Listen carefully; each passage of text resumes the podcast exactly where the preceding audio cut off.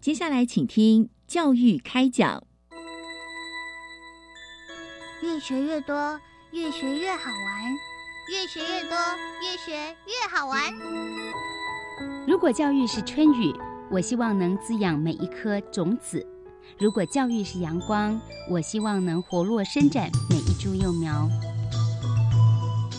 聆听学子心声，分享教学心得，关怀环境变迁。扩大教育资源的平台，欢迎收听李大华主持的《教育开讲》，教育从倾听开始，一定华来。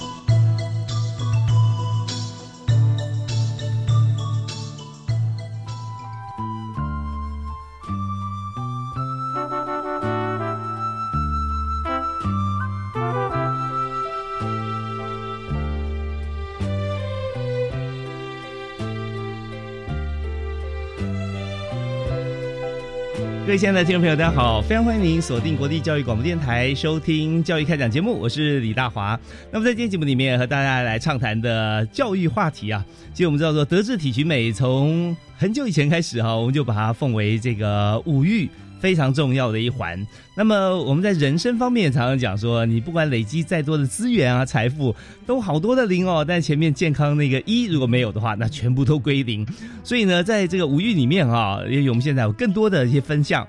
但身体健康、体育这件事情啊是非常重要的。所以在今天呢，我们要迈入今年第四季嘛，啊，在呃岁末年终啊，我们更是觉得说这个。冬冬夏云，秋货冬藏啊！冬天的时候大家都比较没有什么动啊，但是在台湾呢，我们得天独厚，亚热带的环境啊，我们今天就要推荐大家。现在在呃这个季节，其实还是有很多践行登山野外方面相关的去处啊，是非常棒的。所以我们在今天节目呢，我们就由教育部体育署啊来推荐我们的主题是。在登山安全教育宣导以及山野教育推广这方面，那我们特别介绍两位特别来宾。第一位是我们播画，为我们播画这个在呃户外运动方面啊，满满的知识啊，丰富的这个训练啊，是国立台湾师范大学的陈永龙副教授。呃，陈老师好。好，那个线上的听众大家好。是非常欢迎您。呃，第二位是教育部体育署全民运动组休闲体育发展科的科长王立恒，王科长。呃，主持人好，各位听众大家好。是呃，非常欢迎王科长，谢谢王科长啊，为我们带来这么专业的这个题目，让大家都能够身心愉快啊，而且非常健康。所以呢，我们首先想先请教哈，就是。今年比较特别啊，今年跟去年哈这两年因为疫情的关系嘛，那么大家都呃不能够出来哈。那现在如果我们降级的话，我们还是可以做一些户外运动，尤其在户外山林间哈有清新的空气嘛，所以疫情大家开始喜欢从事啊户外的体育活动了。那像登山啊、健行啊都是非常好的入门。那所以体育署啊在针对这个登山运动方面啊，呃我们有没有如何推广啊？可以跟大家来介绍一下。哦，好。呃，我们体育署这边哈，每年都会办理那个全国登山日的系列活动。那时间就是选在每年的九到十月，刚好是台湾的秋天气候比较宜人的季节哈。是。那这个系列活动里面会有呃呃会有大型的呃北中南的同步的主场活动，那也有跟呃全国各地的登山社团合作去办呃小场的实体活动。嗯。那很特别的是，每年都还有跟厂商还有一些呃赞助商合作哈，去办所谓的线上登山活动。就是民众可以自主去登山，那登山之后登录 GPS 轨迹，上传照片，那还可以获得抽奖的机会。哦，真棒！那今年是那今年我们线上登山活动还有跟学校合作，就是让呃国中国小到大专各层级的学校，有老师或者是社团的呃领导人，呃就是来组团去登山。那登山呃也是上传他们的 GPS 轨迹或者是相片哈。那希望用这个方式，呃，推广各年龄层的人都可以走入山林。那今年因为疫情，呃，这两年因为疫情的关系，呃，很多呃体育运动都是有暂停或是受到很大的影响哦。那登山活动相对起来是呃比较安全、比较适合从事的啦。那当然还是有很多防疫的规范必须去考量。但如果是呃三五好友啊去那个户外空旷的地方哦，那还是注意相关的防防疫规范，相对来说还是比较安全的。好，是，所以我们刚刚才听到这个登山活动啊，在体属方面啊，我们来规划推广的这个部分呢，有我们在这个呃政府部门的规划，有学校的参与，社团的参与，那另外呢，还有外部厂商哈跟我们共享盛举，我们可以来上传这个打卡轨迹啊，然后大家就可以获得一些这个呃。奖品礼物或者抽奖的机会啊，等等，就是非常热闹缤纷的一个，像是登山嘉年华啊、健走嘉年华一样，是非常棒的。所以在这里啊，那大家可能很多这个登山老手啊，会觉得说，哎，不错啊，这平常就有在运动哈，还可以大家可以一起来参与啊。那更多的就是在学校里面啊，各级学校刚好提到中小学啊、大专啊，都可以一起组队来参加。在这边呢，呃，我相信啦，要参加这些活动啊，很多可能是新手，因为我们推广的非常棒啊，所以大家都都会呃一起来。那么，如果比较没有登山经验啊，或过去从来没有呃登山的像这样子的一个呃准备的朋友啊，我想请教一下老师，就是让一般民众要登山的时候啊，要做这样登山运动，应该注意哪些事项呢？嗯，光是从这两个礼拜，尤其随着那个啊疫情的缓解之后。那呃，我们我们的指挥中心也开始就是，呃，就是现在民众如果要去山区去登山健行，基本上保持一定的社交距离，已经是可以不用戴口罩了哈。是，所以当然呃，其实也越来越多的人，其实尤其是在前一阵子的这个疫情，大家关道都快封了，所以就一窝蜂的往户外、往山区、往溪流跑。嗯，但是这两个礼拜其实。光是整个山区的，不管是那个虎豹潭的这个这个，就是溪流暴涨死了死了六个人的这个事件，或者是其他山区，包括前几天，就是这个山难的事件是一件又一件的，就是越来越频繁。那这个其实，呃，应该说其实是我们预料中会发生的事情。也就是说，我们从呃一百零八年，就是前年的十月二十一号，行政院。啊，有一个很重要的这个这个政策的宣示，就是向山致敬，开放山林。然后教育部当然也很快的就开始，就是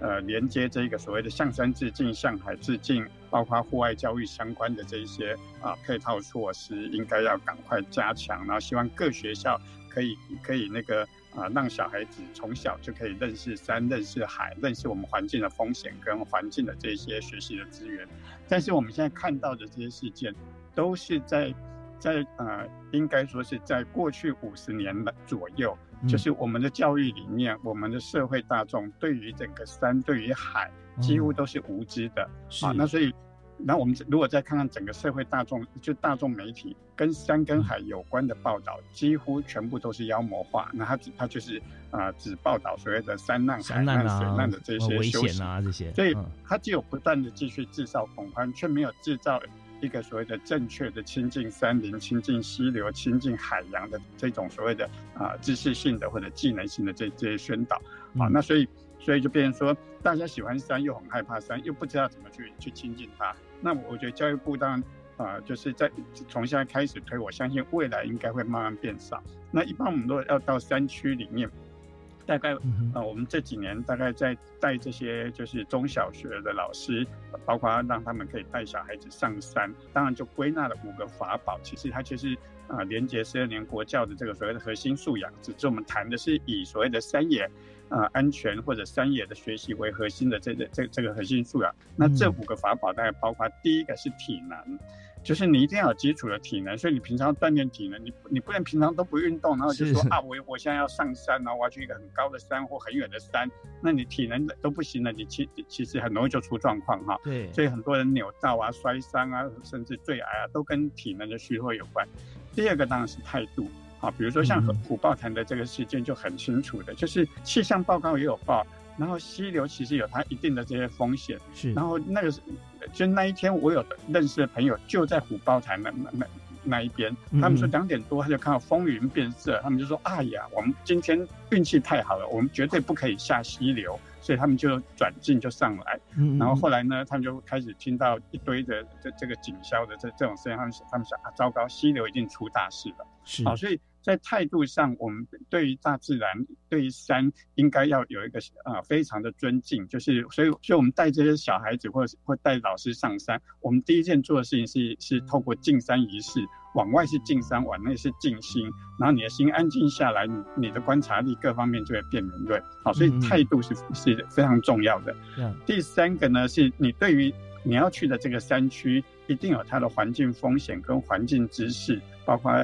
啊气候啊，然后那个气就气候气象、地形、地貌、动植物或或者虎头蜂等等等等的，所以你一定要去了解这个山区的这个这个知识跟资讯。第四个呢，是你应该要有保护你的装备啊，比如说我们现在看到很多去山上的。他的其实雨衣也没带，然后只穿着布鞋。那布鞋完全不适合在台湾的山区。台湾的山区最适合还是登山鞋跟雨鞋是比较适合的。那一个人就拿着，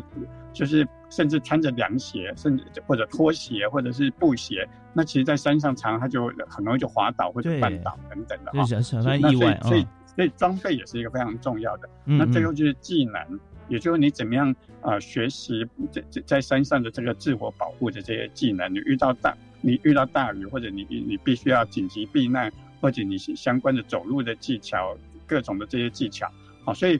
体能、态度、知识、装备、技能，这是缺一不可的，每一个都非常重要啊。那当然，我们希望所有喜欢想要往山区跑的、喜欢上山的，这五个都要都要不断的充实，然后锻炼，那这样你才有办法确保自己在山上的安全。是，真的是太重要了啊！那呃，跟各位听众朋友介绍一下，刚才我们讲述这段谈话呢，呃，非常专业啊，是。国立台湾师范大学的陈永龙副教授啊，那陈老师其实长期以来在教育部方面都呃协助、关心啊所有的户外运动，也帮这个呃很多的计划哈都在进行、在执行啊，在担任这个计划的主持人以及参与。所以在刚才这几项里面啊，特别其实陈老师，我我我们这个听到你讲到说进山啊，向山致敬，向海致敬啊，真的我要成为这个敬畏之心。可是山有的时候啊，你说溪水暴涨这件事情，它也不是说就这么好像很很凶狠呐啊，就是很很暴力啊。它一开始一阵有些警讯会告诉你的，会通知你啊，乌云慢慢密集喽啊，或者说你看到突然之间这个溪水就开始从缓缓的溪流变比较湍急啊，然后变得比较有点小瀑布产生，那这时候就要赶快往岸边走哈。所以这些都是要知道呃山的语言，然后了解它啊。敬畏他啊，他告诉你的事情你要知道，所以在这边不管是这个呃体能态度啊，特别知识，然后另外就是装备，你要走的时候不能穿拖鞋跑，跌倒然后反而这个更惨哈啊，有装备还有技能方面当然很重要，所以这一部分啊真的满满知识，大家要把它记起来。那我们在这边稍微休息一下，听一段音乐，稍后呢继续请教两位特别来宾啊，有关于在这个呃台湾登山方面哈。其实，呃，如果说自己团队可以登山的话，一般郊山呐，或自己啊家人啊朋友或一个人哈走也都还 OK，因为设施不错。那如果说是要呃登一些比较属于百越啦，或者说在中间有挑战性的山哈，那我们有没有特别需要注意哪些事情？好，我们休息一下，听段音乐，马上再回来。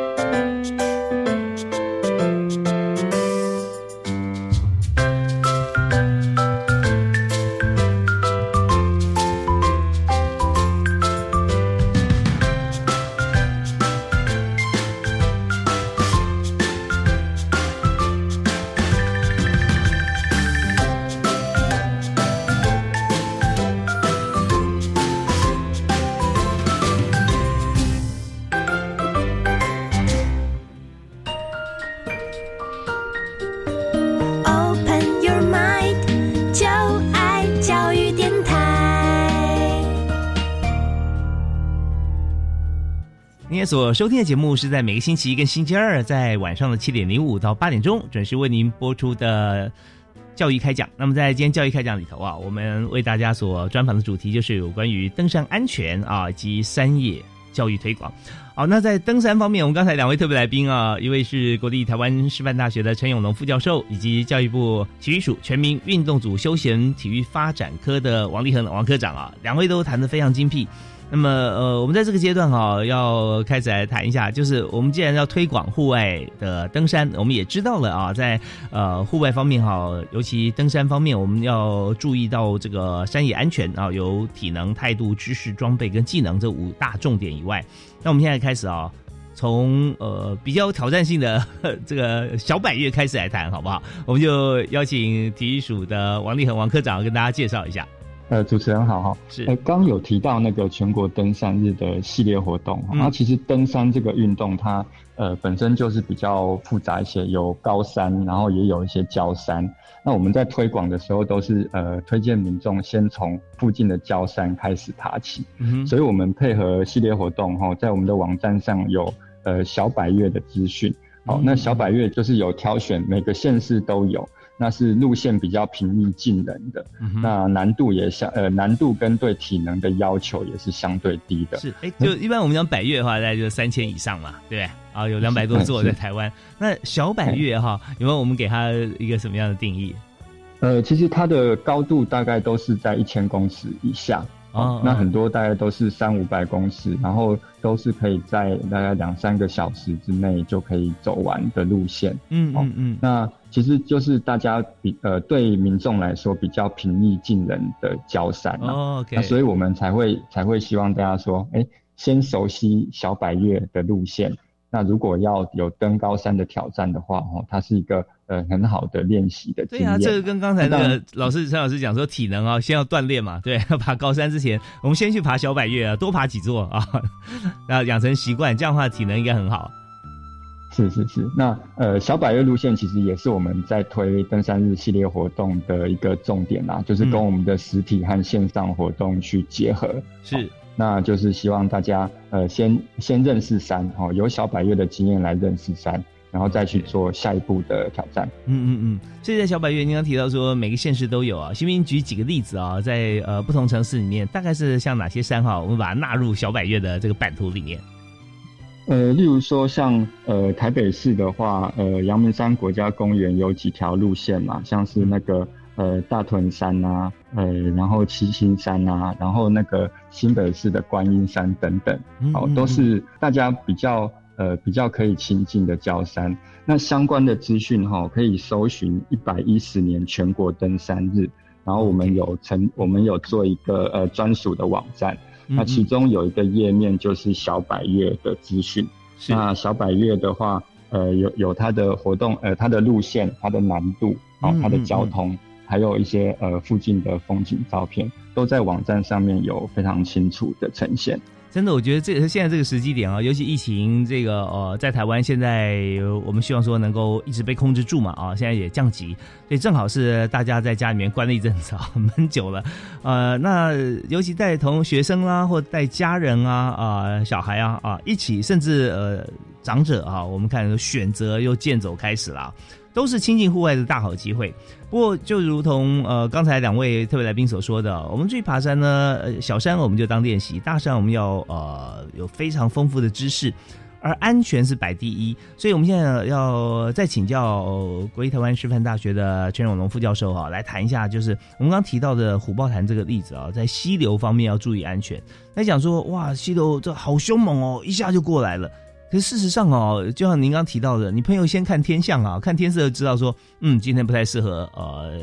下水了哈，到溪流。然后我们再看当时哈，呃，我们也看到很多的这个影音的画面，那水是不是一下子马上来？当然很快啦，可是它一开始都有点警讯，所以有没有一些简单的方式，容易容易记住的方法哈，可以教给大家在溪流方面怎么注意安全？好，其实应该讲说，呃，在溪流的活动，大概包括几类。第一类当然是是属于啊，应该是比较专业跟体验性质的，就是所谓的溯溪啊相关的这种活动。嗯那如果溯溯溪，其实就很重要，是需要就是呃基本的装备是一定要的哈。嗯那我们一般在谈就就是所谓的溯溪三宝。所以三宝就第一个，你要你要有有那个安全的头盔保护你头，不小心跌倒头部不会撞击。是第二个，你要有所谓的那个啊、就是那个救生衣，就浮力衣。好，那那嗯在深潭你才会浮起来。第三个是有溯溪鞋，是啊，那你如果要再进阶一点，你甚至还需要所谓的那个护颈，或者是所谓的那个啊、就是安全吊带，因为你可能需要用到绳索。那这是是属于在在溪流里面比较专业的，或者哦的这种所谓的溯溪活动，或者是溪流体验活动。那当然现在有很多商业团体在做这嗯在提供这个市场。那另外有一类的溪流活动，就变成大家跑去溪流戏水。那这一类去溪流戏水，因为没有任何的这些专业经验或专业技术，所以他们其实在溪流发生就是可能啊，就是深潭，然后或者抽筋啊、溺水的事件，这是这这样的事件，其实远比山一般的山难多，非常的多，尤其在每年的夏天。啊，那那像这次洪水的这这种，那我我我记得前几年就是啊，教育部在在一次的呃有一个呃就是山野教育的成果分享会的那个记者会，那那时候啊那个潘部长也也在，那我们那时候其实刚好那一年有一个平林那边的的朔溪的那个也是一个溪就是朔溪的一个死了一堆人的这个事件，好，那所以我们那时候就有一个宣导，就是第一个就是就是。溯溪三宝不可少，只要你是是，你你至少要福利衣相关的这种东西哈。如果你是一般的戏水，那你的鞋子，你看我们为什么强调溯溪鞋？你要过溪涉水，其实你一般的这种布鞋其实都都很危险，太滑了。所以第一个，对，所以当然是这是，所以所以它是它是一个重要的东西。但另外一个就是就是整个是环境的敏感度跟觉察，我们就就我们我们那时候谈就是溯溪三宝不可少，然后乌云奶茶赶快跑。那乌云就很清楚的，你看到溪流的上游是乌云密布，你这边没有下雨，上游已经下雨了。那奶茶的意思指的就本来溪水是清澈的，是。那我们都知道奶茶就是有点浊浊浊浊的那个概念，把那个沙冲下来了。溪溪水开始有一些好像像怎么本来清澈变成有一点沙，变成像奶快要变成奶茶的这种颜色，或者。或者是那个呃，就是抹茶的这种颜色的时候，就表示上面已经已经下大雨了，你根本不应该在溪流旁边了，就要赶快离开了。所以我们谈就是乌云奶茶，赶快跑。嗯嗯，好，所以通常的你看到这一种，都是你完全对于环境的觉察是无知的，然后或者你完全是漠视，所以当洪水一来，你根本来不及逃，那你又没有所谓的福利衣跟跟安全的头盔去去预防这种严重的撞击。所以，所以以这个状况来讲，你只要一杯冲走，几乎是几乎冲走一个死一个，那那没有死的都叫命大，那不是他厉害，那真是命大。所以，我我们知道说这个专业真非常重要哈，尤其在呃这次的事件里面哈，今年我们看到这个虎豹潭事件，它是。呃，一个团体哈，那其中有一有团体了啊。那本身来说，有没有证照？有没有在呃，就算有证照哈，有没有当时有注意到，然后及时能够让大家做正确的动作哈？那这些都是非常非常关键的。所以呢，我们常常看在大山的山难里面哈，呃，跟这刚才陈永龙教授、副教授所谈的这个溪流方面，一般我们觉得说，哎，像比较没什么问题啊，啊，那问题就很大。那比较危险的，大家都会注意啊，上课啊，装备都很齐全哈，到时候意外可能有些种种呃不可抗拒的因素，所以，我我们呃今天节目真的，我觉得大家听到就真的指挥这个时间啊，千百倍，我们要把这样子的一个关键记下来。那我们稍后休息一下，听段音乐，我们下半段啊还有精彩的内容跟大家一起分享。休息一下，马上回来。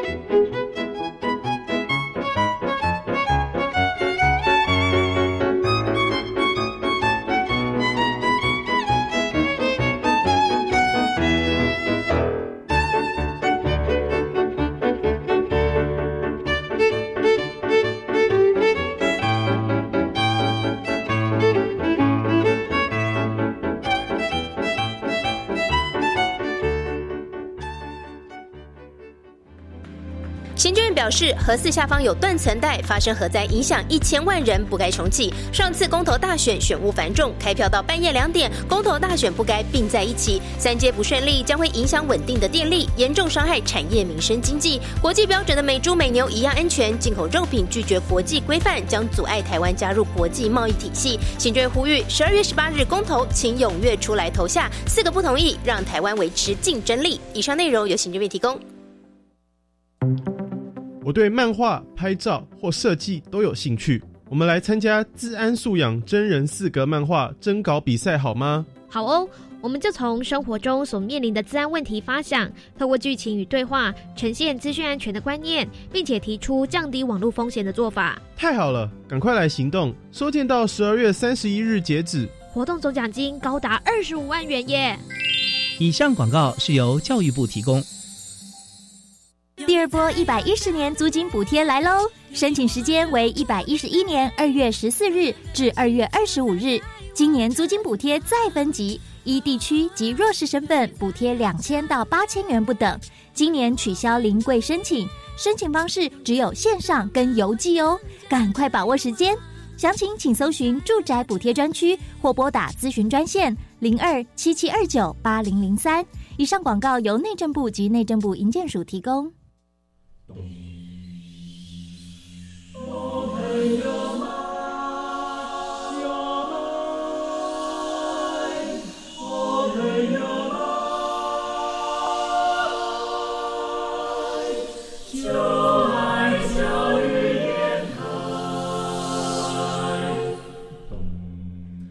我们是台北室内合唱团，您现在收听的是教育广播电台。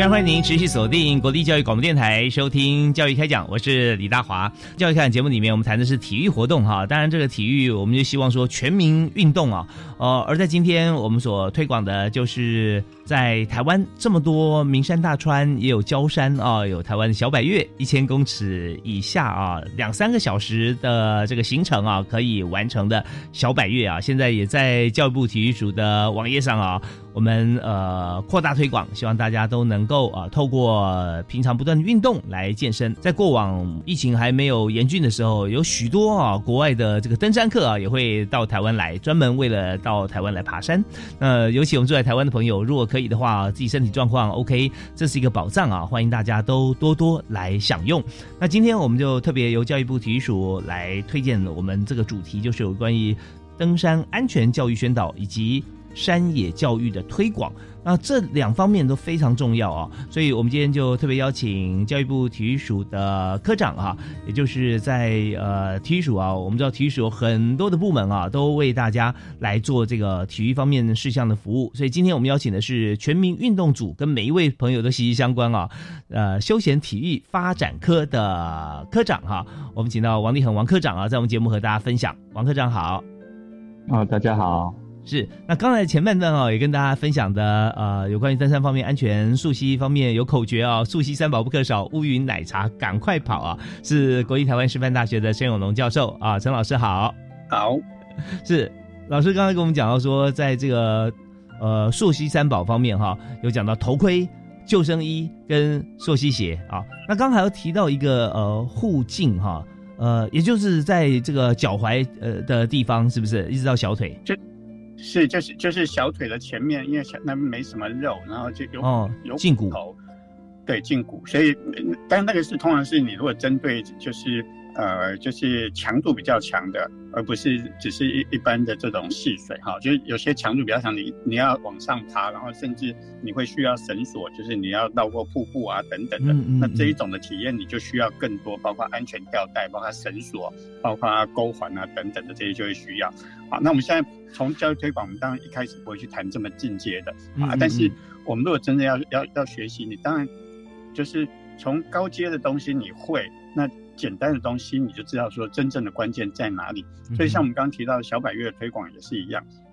就是我们我们为什么强调体能、态度啊知识、装备、技能，那尤其把体能跟态度放在最前面。其实我们如果看我们的焦山或者小百岳，这个山难也没有比较少哦。啊，那其实包括迷途失踪，包括这种不小心就是呃就是滑落滑落啊，或者是各各式各样的这种这种焦山的山难，其实也蛮多的。好，所以一样就是其实不可轻忽任何任何的一座山哈。那其实一样就就是准备好你的体能，然后你要用一个正确的态度，你再简单的山你都一样要收集它。比如说它的天候啊，或最近的这些这些路况，那尤其是气象，我们现在的气象的 app 这么的方便，是，那你都不用这这些 app 去去留意会不会不会变天。那你如果你看你如果装备你又没有带所谓的雨衣，所以一场雨都可以让一个人失温哈。那所以所以基本上这些就是即使是焦山，我们还是都应该用用一个比较正确的的态度。所以我们其实也常常看到在山区很多。呃，我们称为叫游客的，其实我们都觉得他们在山区其实好危险哦。那另外就是，比如这个季节。这个季节是秋天，是虎头蜂的的那个繁殖跟分巢的这个季节，是。所以焦山的虎头蜂窝也非常的多，所以我们也三三不时就在在报纸上看了，哎，又有谁被虎头蜂蛰了？那比较严重的，它就会过敏性休克就就死亡。那像这一类的东西，几乎都是可以避免的哈。那还有就是现在的手机的 app 已经越来越发达，所以有很多就是个人的这一种所谓的定位或者求救的这一这种 app。好，所以你只要你只要在在你只要在 Google 上面打就是手机 App 登山或者是山难，你就可以搜寻到各式各样的。那有些的操作都非常简单，就是你等于按几个键，它就会它就会它自动替你把那个坐标就已经就已经那个呃抓好了。嗯嗯。好，那你这你只要在有讯号的地方，你你传出去，它它几乎就可以，人家就可以找到你。那因为我们看这些，就是从光复后到现在的这个山难，每年几乎都类似。有百分之五十左右的山难是迷途失踪，嗯，好，所以即使焦山也有很多人，就是明明路很大条，啊，你要上个厕所，啊，你就走不回来了，然后就就出，哇，就你你就跟着溪谷或沿着你以为动物走过的这个路走下去，会会会会走出去，然后你可能就卡在溪谷或或者是受伤啊等等。动物走过路应该永远走不出去啊，因为它很怕人啊。是走得出去，但是问题是，你如果有那个那样的技术。你其你其你其实当然不会发生山难，可是问题你会迷途失踪，就是你的通常都是你连基本技能都没有，是啊，那你又不善用这些工具来来保护你，或者你你就算没有能力自救，你总是应该有求救的能力吧？那那你你如果连这都不会，那你你你甚至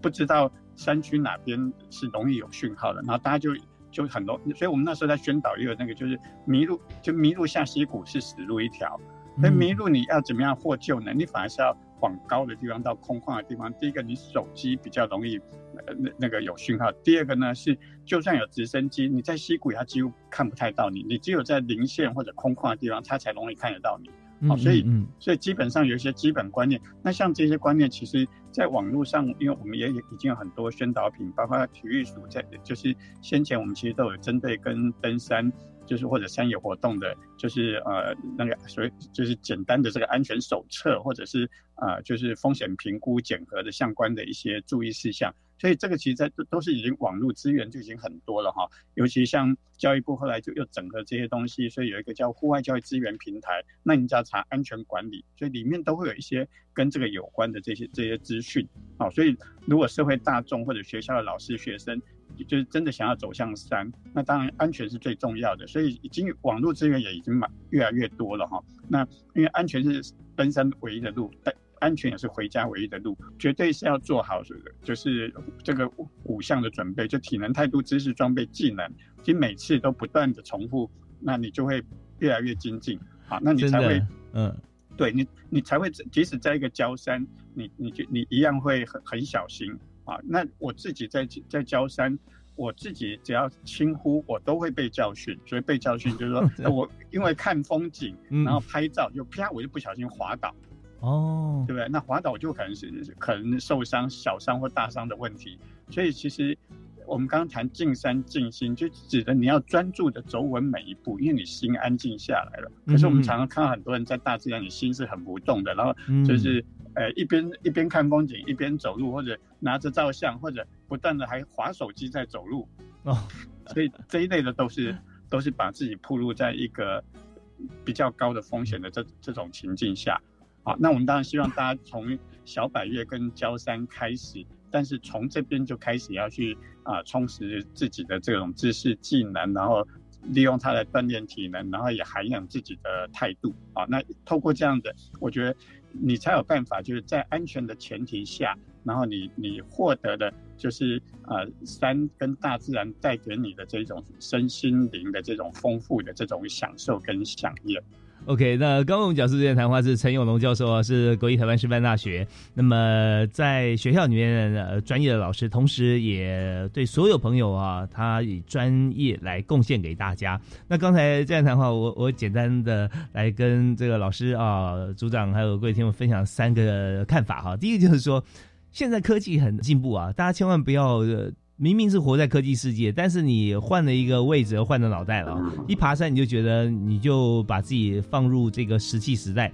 所以明明有很多 App 啦，哦，你可以使用。像现在如果说你要开车啊去什么地方，跟大家讲说啊，抱歉，我刚塞车塞太久，那这可能不太会获得谅解啊。哎，你不会导航一下吗？现在导航很聪明啊，告诉你哪边塞车是红的，哪 哪边建议路线比较短，你可以选择呀 啊。所以这个呃科技方面的选择啊，永远现在我们都是希望能够帮到大家的忙。那第二点就是刚刚提到呃知体能呃态度、知识、装备跟技能哈。那这个部分啊，知识放在第三位啊。呃，老师，我觉得这个太重要了，因为有了知识，往上来讲，你会有谨慎的态度，因为你知道说它什么地方危险，什么地方该注意，你会很谨慎啊。然后有了知识，你知道说爬这个山要锻炼体能哦。那而且有了知识往下，就是你知道要买哪些装备啊，你要准备哪些技能。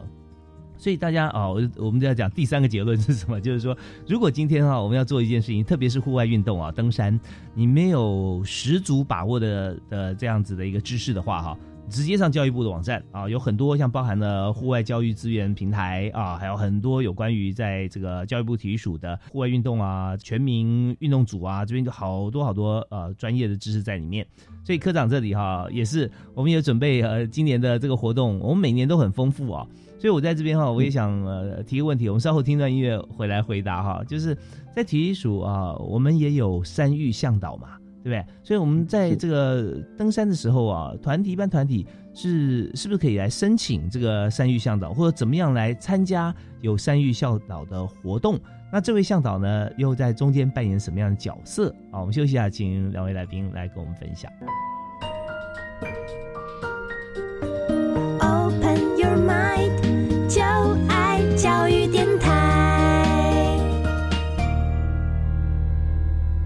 今天教育开讲节目里面，我们谈的非常动态啊，而且满满的画面啊。刚才陈永龙陈教授啊，老师还有这个王立恒科长啊，所谈的，以目前我们来推广户外运动过程中，我们就好像脑海中也听着哈，就看耳朵听着，眼睛就看到一座座山啊。然后登山的时候千万不要划手机啊啊，拍照注意不要要防滑。好，那现在呢，我们就想向这个主科长啊来提问哈。那前一下王科长，就有关于说我们在爬山的时候，我们知道。教育部体育署啊，有山域向导嘛？那在登山活动当中啊，他扮演什么角色？那还有哪些登山哈、需要注意的事项？刚刚永龙老师有分享非常多的经验啦。那其实登山是一个需要专业性的活动，嗯，那专业的活动就需要专业的人来带领。是。那除了那个山域向导之外，其实署这边有定了一个，呃，当时是因为行政院推动开放山林的政策，那我们配合政策有询问各机关的意见之后。去定了一个登山活动应注意事项。嗯、那这个注意事项里面，其实有一个很重要的观念，就是登山者哈、嗯、要了解自我的行为责任，然后要了解自身的能力。嗯、这个其实就是刚刚永老师分享非常多的经验哈。不管是从事哪一种类型的登山活动，呃，你都应该要了解呃自身的能力，然后去从事和能力相符的登山活动。那当然，注意事项的内容还包含非常多啦，包含说，呃，刚刚永永龙老师提到的装备啊，要注意气象啊，嗯、要要定定行前的计划，要安排留守人等等。嗯、那其中还有一呃还有一个部分是提到要安排适当的向导人员哦。嗯嗯。那呃有关那个三义向导的部分，其实体育署大概是在民国九十几年就开始推动这样子的专业人员的证书的政策。是。那三月向导是依据。呃，国民体育法的呃第二十条的那个体育专业人员的规范去定定的。哦，也就是说，领有这个山域向导证书的人，他是具有体育的专业知识的人员。那目前我们是有分四大类，包含登山向导、呃溯溪向导、哦攀岩向导，还有雪攀向导。那我们的做法是跟民间团体去合作，啊，因为民间团体它有很多的呃训练的能量，它有很多专业，呃，它有很多专业的知识嘛。嗯。那我们跟他们去签订，呃，通过审查的话，我们和他们去签订呃专业的契约。好，那呃签订契约的团体，它可以开设训练的课程。那呃通过呃经过通过训练课程，拿到训练证明文件之后。就可以参加三月向导的资格检定。那通过资格检定之后，还要经过一个实习的阶段。那实习之后就可以拿到这个三月向导的证书哈。呃，目前领有证书的三月向导专业人员大概是有呃五百八十几位哦。那大部分都还是登山向导的部分。那呃，刚刚主持人有问到说，呃，向导他有具备有什么样的能力，然后有什么样的经验？其实。呃，我们在训练和检定的过程，哈，包含他的那个专业的基础知识，然后还有他的急救的知识，然后还有对那个呃山域的认识，好环境的认识，特别的技术哈，例如说绳绳索的技术啊，那如果是溯溪的话，它就要有横渡的技术等等哈，会依据不同的类别去定定它不同的呃技术，它它所需要达到的能力哈，嗯，那。在检定考试的时候，它呃除了学科之外，也有术科的考试。哦，那术科考试就是我刚刚提到的那些，他要做实地的操作，才才可以领到这样子的证书哈。嗯，那也就是说，如果有经过这样子的训练和学术科检定，拿到资格的山域向导人员，他对呃山山域的知识是有一定的理解。那由这样子的人员来带领从事登山活动，相信是比较安全的。那体育署这边这几年也是呃很努力的在推广啦，希望不管是民间团体也好，山呃或者是商业团也好，可以多聘用我们的山域向导人员。那呃相关资讯的部分，我们呃可以搜寻一个 i 运动资讯网站，i 是英文的英文字母的 i，i 运动资讯网站，就我爱运动有。呃，对对对，然后有不同的呃专业人才证照，那其中就是三一向导员。那呃点进去这个网站之后，我们有一个呃有点类似媒合的平台啦，就是如果愿意在上面登录资讯的向导人员，可以在上面找到他的 email。好，那如果有需求的话，可以呃上面很多资讯啊，包含我刚刚提到的训练检定资讯都有在。呃，网站上做蛮清楚的呈现。是。那如果要跟三育向导联络哈，或是跟呃训练机构呃联系的话，其实上面都有一些资讯哈。如果有兴趣的听众，可以自行去参阅。好，以上。OK，好，那我们就这个可以顺着刚才哈。呃，科长哈，王立恒科长所提示的这个地方，我们就上网去看哈，就满满的资讯。如果愿意来参加这个，呃，很想要来呃协助啊，大家登山的话，要参加山域向导的一个检核啊，我们在这边也有这个课程，也有这个考试啊，有数科，所以这方面都可以。呃，光是自己如果能够取得像这样子一个证照的话啊，也代表啊我们在登山方面的专业能力，这也是一件非常令人开心的事。好，那呃，当然我们在整个推广的过程当中，我们也知道说一切的教育啊，从小开始是最棒的。所以刚才陈教授也有提到说，在学校里面啊，我们从中小学开始到大专啊，都有这个看是不是这个孩子啊可以来登山。所以在山野教育学校的老师带孩子登山啊。那到底有什么样的好处呢？哦，呃，现在好像越来越多的学校啊，愿意带孩子上山来学习，所以这点陈教授是不是跟大家来分享一下？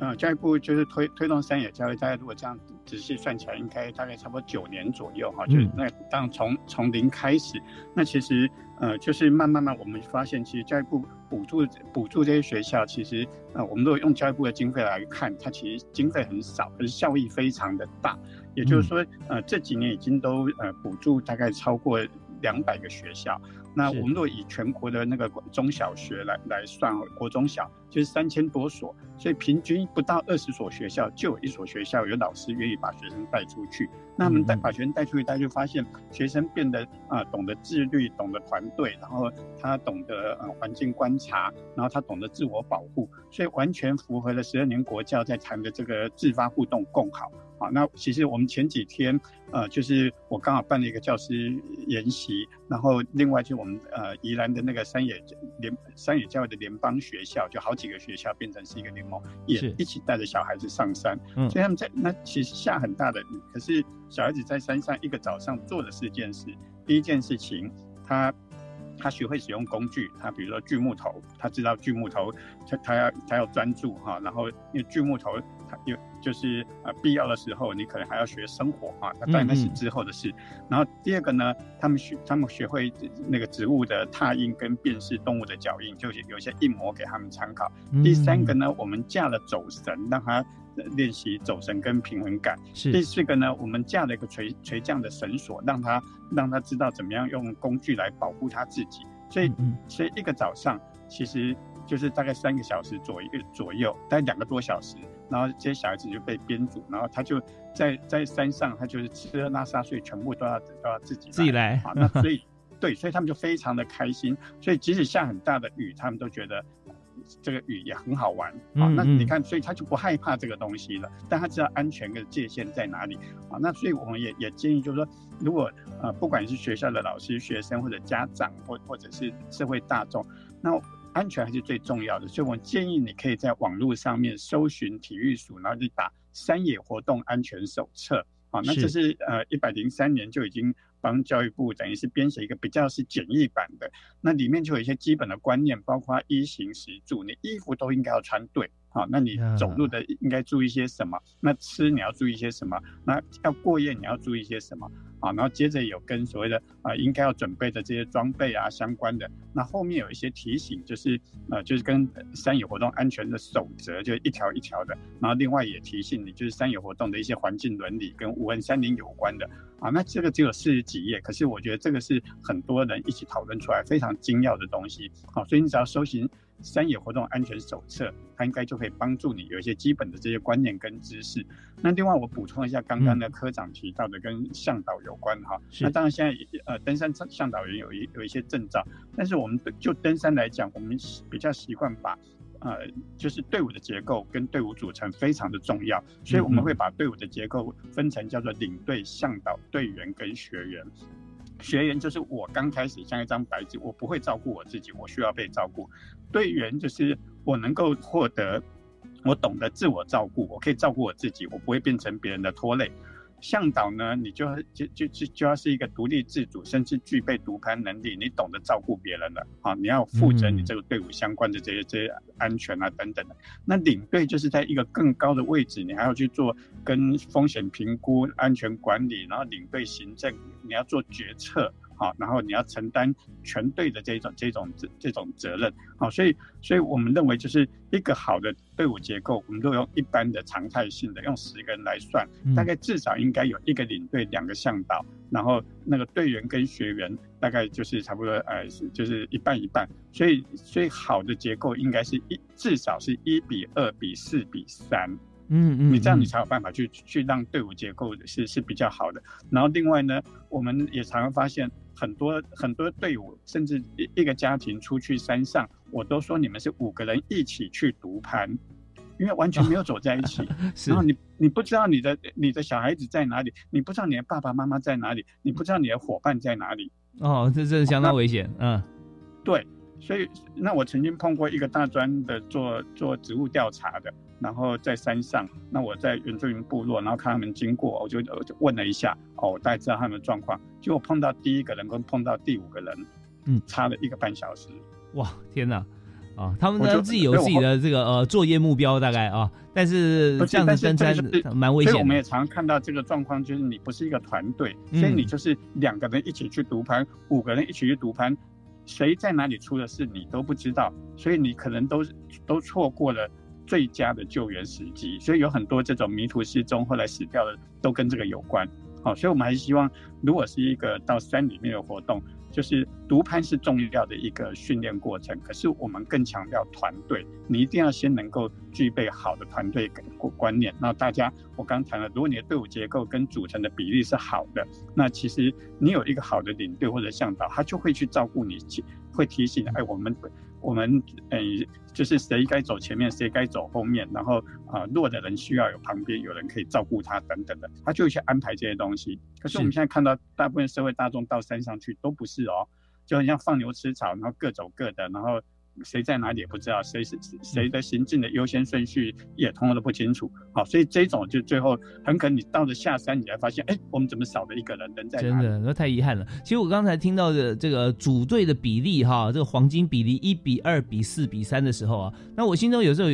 那时候有点疑问，就是说，哎，这个一位领队跟两位向导啊，那到底怎么分工？但是我们听到这边，我们就知道说，刚刚陈教授有提到说，这个怎么样能够调度这个步伐啦，然后能够统整整个团队啊这些部分，其实这应该是属于领队的工作。但对于当地现实的地形地物啊，还有它环境熟悉度，应该是向导他的专业。所以这这样子组合在一起啊，一个就是说我们绝对可以呃非常深入的去了解这个山区啊，去尽兴啊。第二就是说我们整个队伍啊，它不会脱队啊，控管的非常好。啊，所以呃这方面真的要有好的团队哦，我们才会有好的成果。那我们今天这因为节目时间关系啊，那我想说最后这一点时间，在两位各有一分钟的时间来做结论啊。那嗯，如果刚才有提到未尽之也可以顺便来补充。所以我们还是先请陈教授，呃，陈永龙教授先开始，好不好？我谈的是最低的哦。那如果一比二比四比三，是你第一个向导走最先最前面。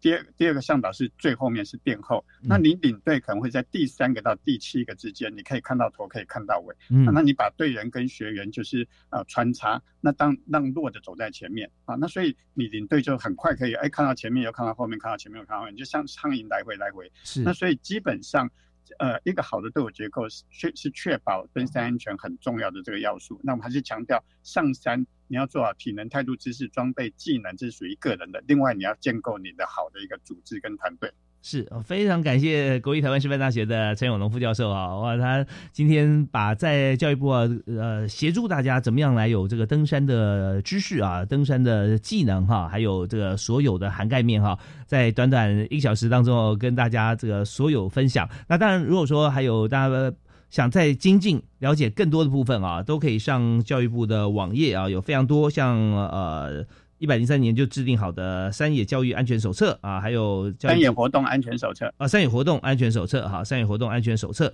那另外也有这个教育部的这个户外教育的资源平台啊，上面也可以看到很多其他方面的山野的资讯啊，还有登山的一些现在的活动。好，那我们呃最后我们要请教育部体育署的王立恒科长啊，跟大家做一个结论。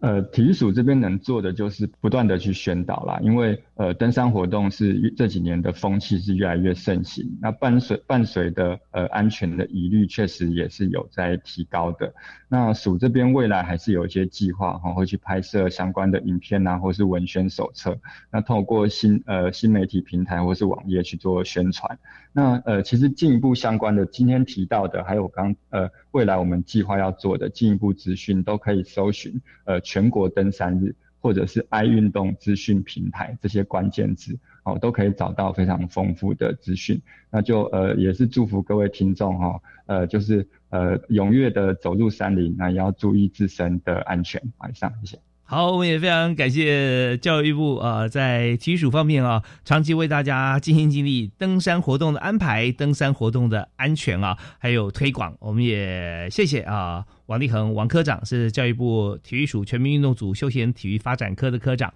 那今天在这一小时，谢谢您啊，今天在一小时时间里面啊，我们请两位为大家分享。那最重要一点哈，就是我们听完知识之后哈，我们知道知识摆在第三位啊。然后往上面，呃，态度跟体能我们要建立起来；往下面，装备跟技能要训练好啊。然后呢，就是剩下靠所有听众朋友自己才能做的事情，就是 action 啊，我们要动起来，行动起来。一开始从焦山开始啊，我们在进军台湾百越，这是一个相当呃具有挑战性啊，而且让你神采飞扬的活动——登山。好，我们再次感谢两位特别来宾，谢谢两位，谢谢大家，谢谢，感谢您的收听，教育开讲，我们下次再会，好，拜拜。